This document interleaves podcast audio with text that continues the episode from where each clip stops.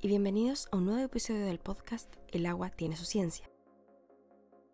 Programa del Centro de Recursos Hídricos para la Agricultura y la Minería.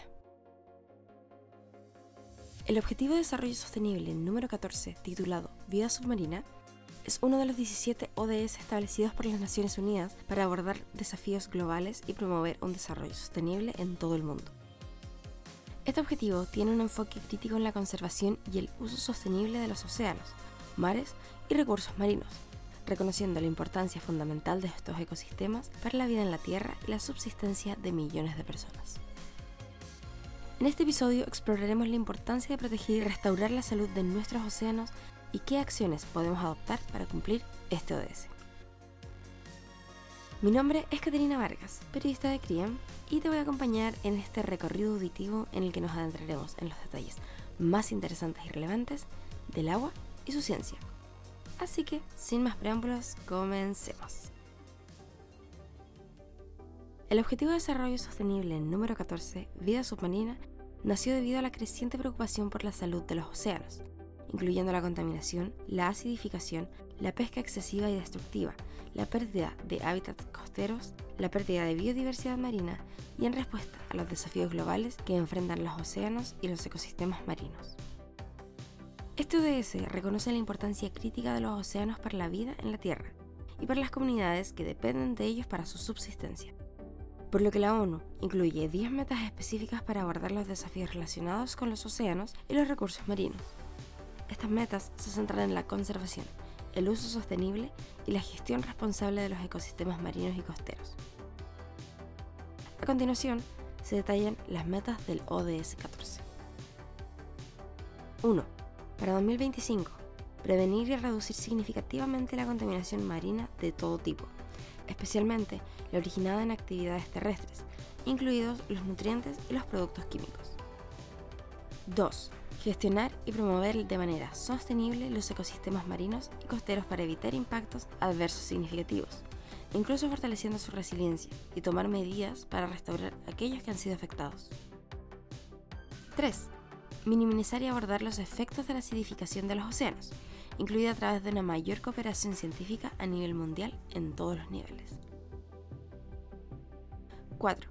Regular la explotación pesquera y poner fin a la pesca excesiva, ilegal, no declarada y no reglamentada, INN, y poner en marcha planes de gestión basados en la ciencia para restablecer poblaciones de peces en el plazo más breve posible, al menos a niveles que puedan producir el rendimiento máximo sostenible, tal como lo determinan sus características biológicas.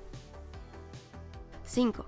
Conservar al menos el 10% de las zonas costeras y marinas, de conformidad con el derecho nacional y el derecho internacional, y sobre la base de la mejor información científica posible.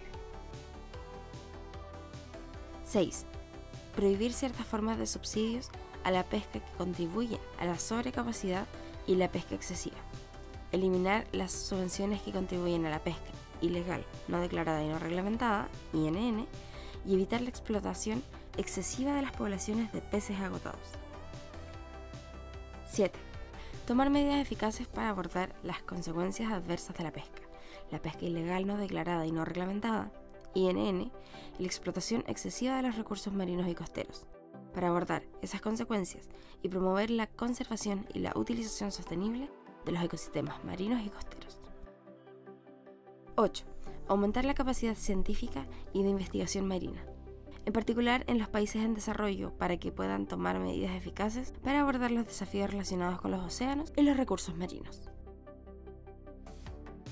9 proporcionar acceso oportuno y condiciones de transferencia de tecnología marina a los países en desarrollo, en particular a los países menos adelantados y los pequeños estados insulares en desarrollo.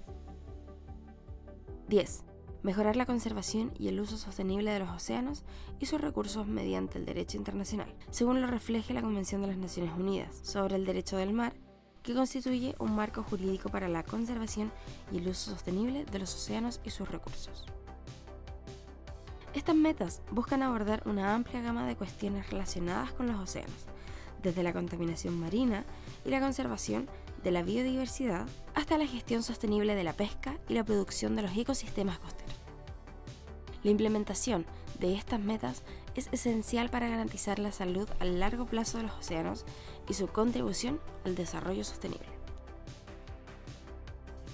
Es crucial que todos contribuyamos al ODS 14, porque nuestros océanos y recursos marinos desempeñan un papel fundamental en la salud de nuestro planeta y en nuestra propia supervivencia.